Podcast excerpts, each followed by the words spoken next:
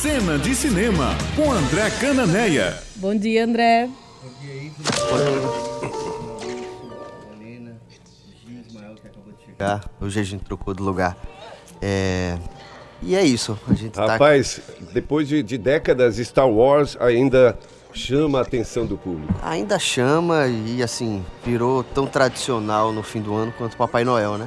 Porque o Star Wars hoje, que pertence à Disney, é uma, uma grande indústria, né? Star Wars é um grande produto de uma grande indústria e que segue tanto uma história principal, uma saga, que é a saga Skywalker, quanto os, os, os as tramas paralelas, né? Uma série de produtos, Manda, Mandalorian, que está em cartaz no Disney+, que é, que é, o serviço de streaming deles, e Han Solo, que também é um filme é, derivado da franquia. E ontem eu vi, para comentar hoje, o Star Wars Episódio 9, A Ascensão Skywalker, né? É, é o filme que fecha a terceira trilogia, é, que foi iniciada com o Despertar da Força, anos, anos atrás. Uhum. Teve o segundo episódio, Os Últimos Jedi, é, que particularmente é um filme que eu gosto muito. Gosto os, dos nove filmes, os que eu mais gosto são Império Contra-Ataca, como cinema, uhum. e Os Últimos Jedi. Só que Os Últimos Jedi dividiu aí, porque quem gosta de cinema gostou muito de Os Últimos Jedi.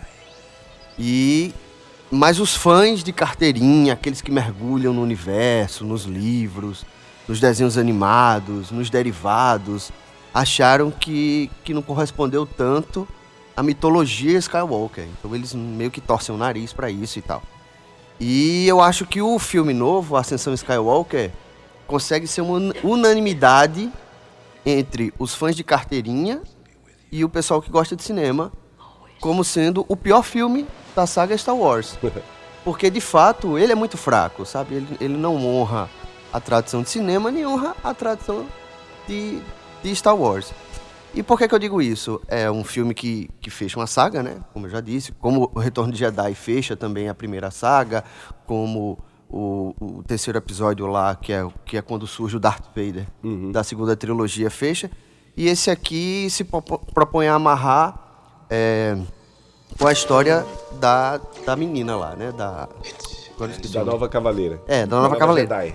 E qual é o problema dele? Ele, ele, ele praticamente não tem uma história. Ele, ele você senta e você começa a assistir um, um, uma playlist de, de, cenas de ação. É uma cena de ação atrás da outra, atrás da outra. Dá a impressão que ele, que ele tá enchendo linguiça. Entendeu? Com tanta cena de ação, uma atrás da outra. E aí lá pelo final aparece um fiapo de história, que é o que, é o que interessa nos últimos 50 minutos, e tem um desfecho que as pessoas estão achando muito aquém, né? Um desfecho de Manuel Carlos faria melhor, assim, para dar uma pista sem dar spoiler, sabe? É. Um, um, pare... eu, eu, eu, saí do, do, do, cinema com a sensação de que eu vi um. um, um sabe aqueles. aqueles é, mensagens de fim de ano da televisão, que todo mundo reunido, com o braço levantado. Enfim, é, eu fiz, caramba. Uma espécie de cumbalaia cinematográfica. É, é, o J.J. É Abrams. É, J.J. É, Abrams, que, que, que, dirigiu Despertar da Força. Que, é, que ele diz que, eu li um, um, trecho da entrevista, que ele fala que se inspirou no, numa entrevista, numa conversa com o próprio George Lucas. Ah, não sei. Porque também Jorge Lucas, né, fez aquela trilogia 1, 2 e 3, que também não é essas coisas todas, então não. Pois é, mas então talvez por isso. É, porque o que falta. Se você já achou mais ou menos, talvez a inspiração já tenha. É, já não, já, não, já não seja contento. Foi, não foi uma boa inspiração. E aí, e aí e, e, e o, o que é que falta muito? Falta, falta um enredo, sabe? Falta um, uma coisa consistente, uma coisa que, que agrade fãs, que agrade quem gosta de cinema. É e, e, fica me passando a impressão, eles ficam enchendo a história de personagens, de, de criaturas novas, é, que parece que realmente é para vender boneco, assim, sabe? É, eu fico eu com a sensação. Entre, tem dois personagens novos, um, um, um robozinho lá, que eu, eu, disse, não, isso aqui tá fazendo. Ele não tem função no filme. É merchan. Ele tá pra. É, ele tá porque vão criar uma linha de boneco em cima, então vamos vender esses bonecos. E e assim, tem uma necessidade que, no, que poderia ser inteligente, mas acaba sendo gratuita, de, de ficar salpicando referências passadas, mas, mas completamente aleatório, não tem, não tem sentido. Sabe assim, eu acho que é, esgotou a fórmula Star Wars, é a impressão que eu tenho, porque o espectador que vai ver a Ascensão Skywalker não vai ver nada de novo, e isso é ruim, porque era para ver alguma coisa surpreendente. Uhum. É, ao mesmo tempo é, em que. Em que é, e agora me perdi no raciocínio.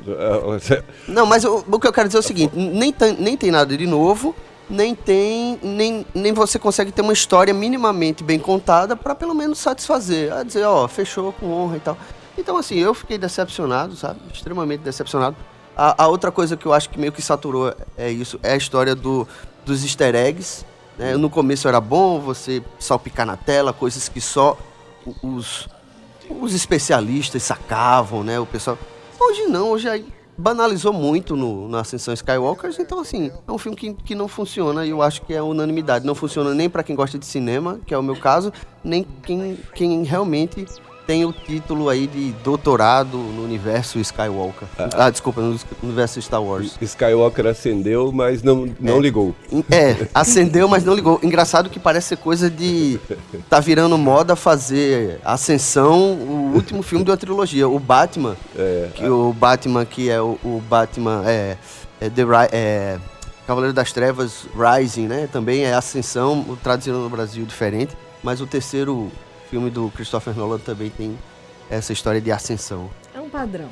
Pois é. é, acho que vai ser mesmo só pro, pro, pra galerinha aqui que gosta, como você disse, dos produtos, que vai naquela, naqueles encontros é, é, cosplays e etc. É, porque na verdade, assim, a gente não consegue ter a experiência que outros filmes proporcionam, né? Eu lembrava muito do Retorno de Jedi, como, como os arcos são bem definidos. Esse não, esse realmente é uma playlist termina uma cena de briga, começa uma cena de batalha entre naves, depois vem uma de sabre de luz, aí volta para uma de, de batalha de nave, e é isso o filme. A pré-estreia foi à meia-noite na quarta-feira, né? Isso. Então, eu fico imaginando, com a avaliação que, que você está fazendo agora, quem foi na empolgação para assistir, se gostou ou não. Não, tem muita gente que gosta, gosta da festa, né? Star Wars, eu estava até comentando, hoje em dia a gente tem festa, festa grande, para lançar trailer que é na, nas Comic Cons no, no, mundo inteiro. Então você faz uma festa gigante, uma, uma coisa apoteótica, épica, como eles gostam de chamar, para lançar trailer. Trailer, né? Uma coisa que a gente vê, vê no cinema. Uhum. Então, assim, o Star Wars está dentro desse contexto de, de, muito, de uma indústria, de uma, de uma festa, né? De uma catarse. Um grande produto. É, para poder, enfim, girar a moeda de brinquedos, de roupa, de, enfim, uma série de produtos.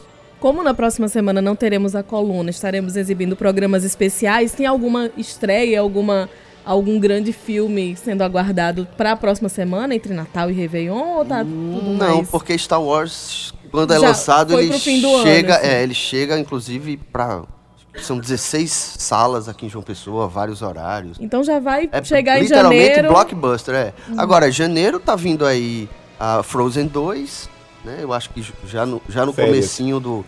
É, Programação de férias. De férias, já com no, certeza. Já no comecinho aí de janeiro, então é outro produto da Disney que... E Frozen para crianças e adultos, Isso, vale é salientar. É férias eu das crianças. Eu também. É. Então férias para as crianças e os adultos também vão. E sem precisar fingir que vai para levar sobrinho ou filho, viu? sem, sem desculpas. Vai lá. Pronto, mais alguma? Não, não, é isso. É então... É só um Feliz Natal. Eu vou assistir de novo Simplesmente Amor, que é o que eu faço todo final de ano, que é o meu filme de Natal. Ah. Simplesmente Amor. Eu adoro aquele filme. Os, a gente reúne os amigos, todo mundo tem ceia. Eu tenho uma sessão de Simplesmente Amor, que é enfim, um filme. Tradições, né? Tradições. Muito obrigada, é André. Um ótimo Natal para vocês, um bom ano novo para todo mundo. Que seja um ano novo cinematográfico. É isso. Para nós. Semana que, nós. ano que vem estaremos de volta na próxima, no próximo dia 3.